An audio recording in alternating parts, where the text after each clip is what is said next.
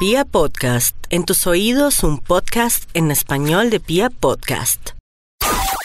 Hola, hola a todos los oyentes, bienvenidos a Tecnando, el podcast de tecnología y ciencia. Bueno, hoy vamos a hablar de las innovaciones en, en los celulares.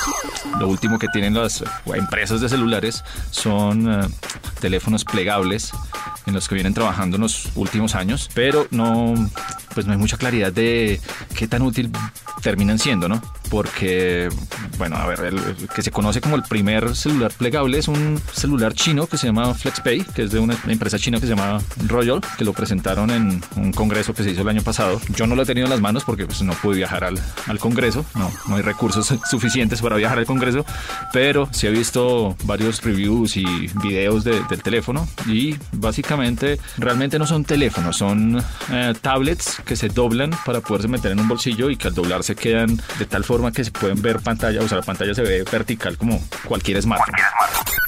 Este FlexPay tiene una particularidad y es que es como, hagan de cuenta que es como una lámina metálica cuando uno la dobla que queda como el bordecito eh, circular, entonces funciona como tres pantallas.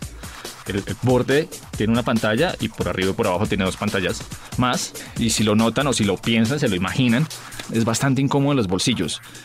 Y yo sé que no debería uno tener que pensar en eso, pero uno tiene que pensar también en los ladrones y tener un bulto en un bolsillo es decirle al ladrón ahí llevo un celular ahí y pues yo sé que han hecho cosas como la biometría para evitar que los ladrones se lleven el celular y, lo puedan usar, pero pues lo terminan vendiendo por, por repuestos en cualquier tres pesos, un celular que uno está pagando en 48 cuotas, una millonada. Y hablando de precios, además estos celulares flexibles son carísimos, cuestan más de 4 millones. Yo no sé si alguien estaría dispuesto a pagar 4 millones de, de pesos por un celular de este tipo. Y bueno, más allá de este FlexPay, también recientemente se anunciaron, pues marcas grandes han anunciado que están trabajando en en sus teléfonos plegables como LG, por ejemplo, o Samsung que cuando lancen su nueva gama, que son los Galaxy S10, presente también su teléfono plegable del que no tenemos absolutamente ni idea, ni siquiera de cómo se va a llamar. Hay algunas especulaciones, pero no se sabe mucho.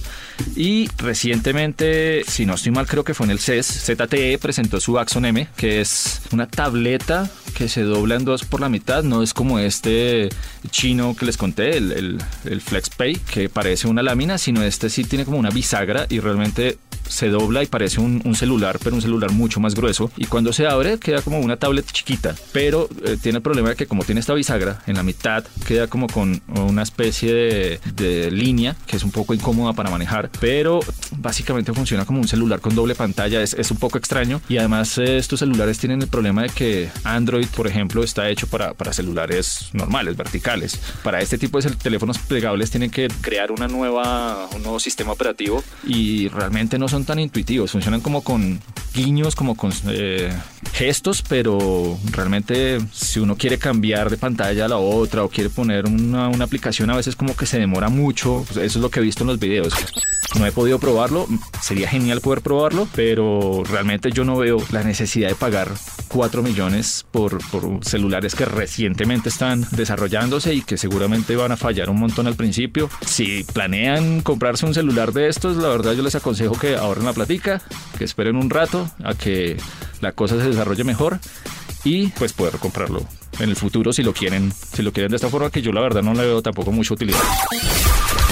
Y pues esto es todo lo que tenemos para hablar por hoy. Como siempre pueden escribirme en mis redes sociales, las dejamos ahí en, el, en la descripción. Me escriben ahí de qué quieren que sigamos hablando en estos podcasts de tecnología y ciencia. Y pues nos me escuchan en una próxima oportunidad.